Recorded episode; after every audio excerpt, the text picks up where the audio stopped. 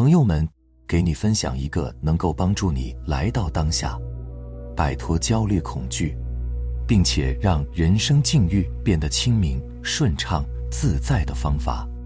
其实呢，非常简单，那就是去响应，而不是去控制。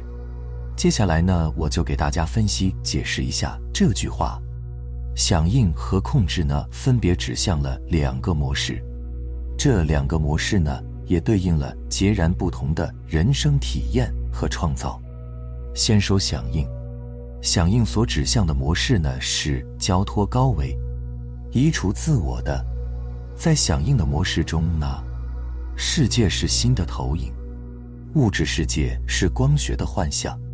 也就是它是影像，放下对于生活所有层面的推理、分析、判断、选择，取而代之的呢是全然的交托，全然的在当下一刻，你在响应模式之下，对于外在世界是不做任何主观的引导的，而是如实如是，让它呈现它该有的样子。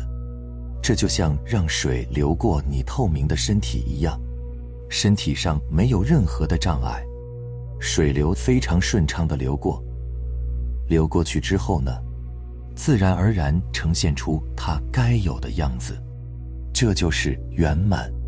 在响应模式里是没有恐惧的，只有爱和接纳，也没有计划和目标，只有当下的投入。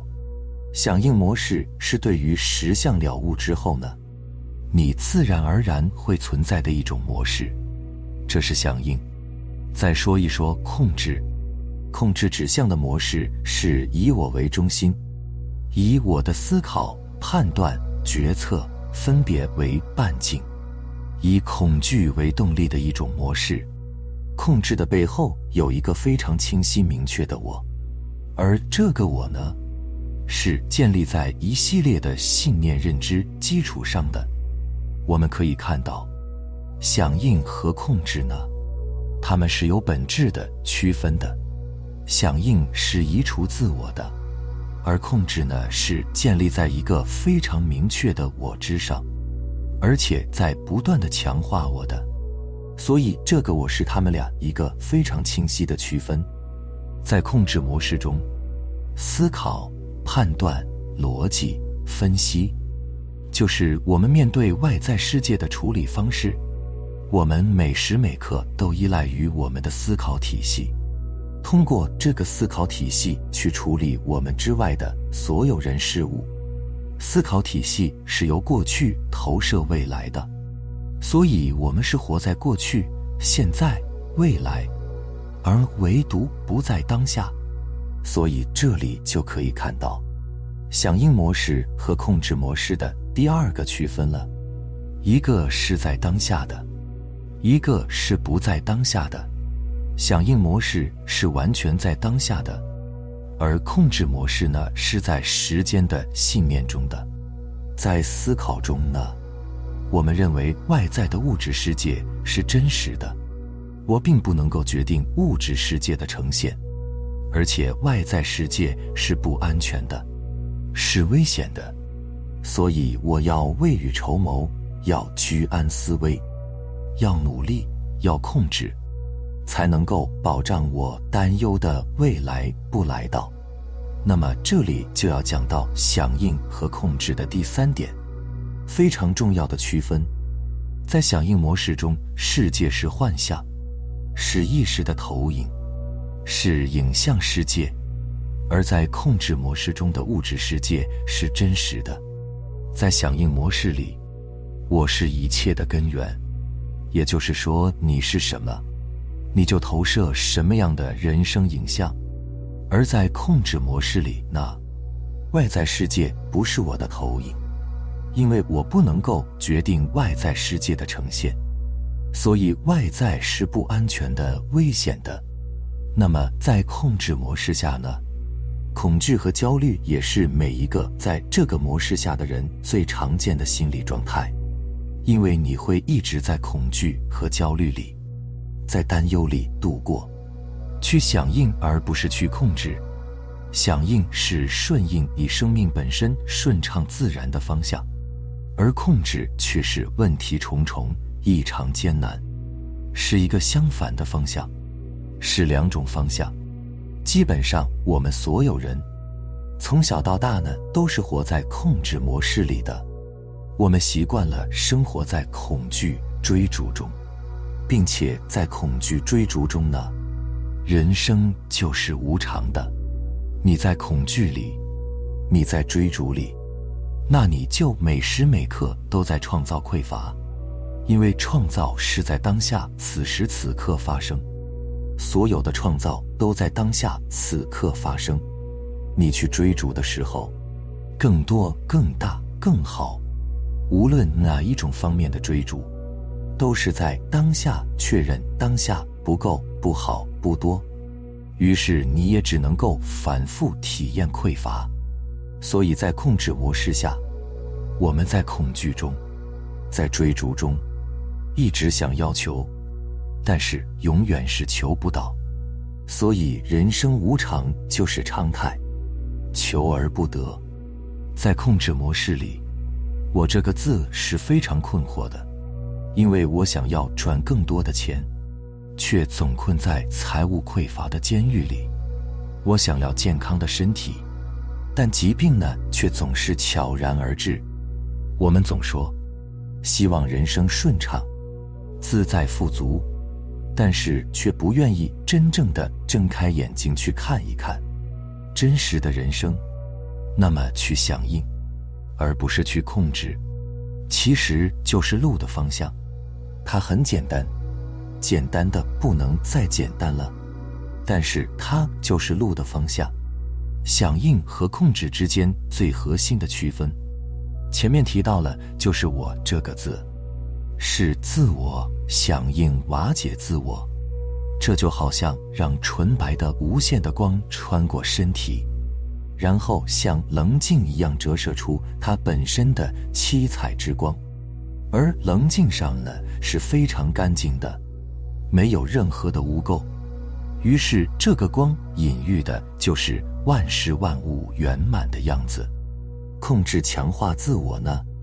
就是当无限的光透过这个棱镜时，棱镜上有一层又一层的信念，一层又一层的模式，所以最后它可能的根本没有光能够透出来，或者投射出来是阴影，是各种各样的模式下的东西，所以自信圆满被掩盖，呈现的就是控制的东西，而控制背后就是恐惧。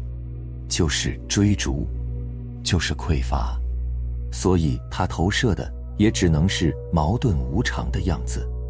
那如何活在响应中而不在控制中呢？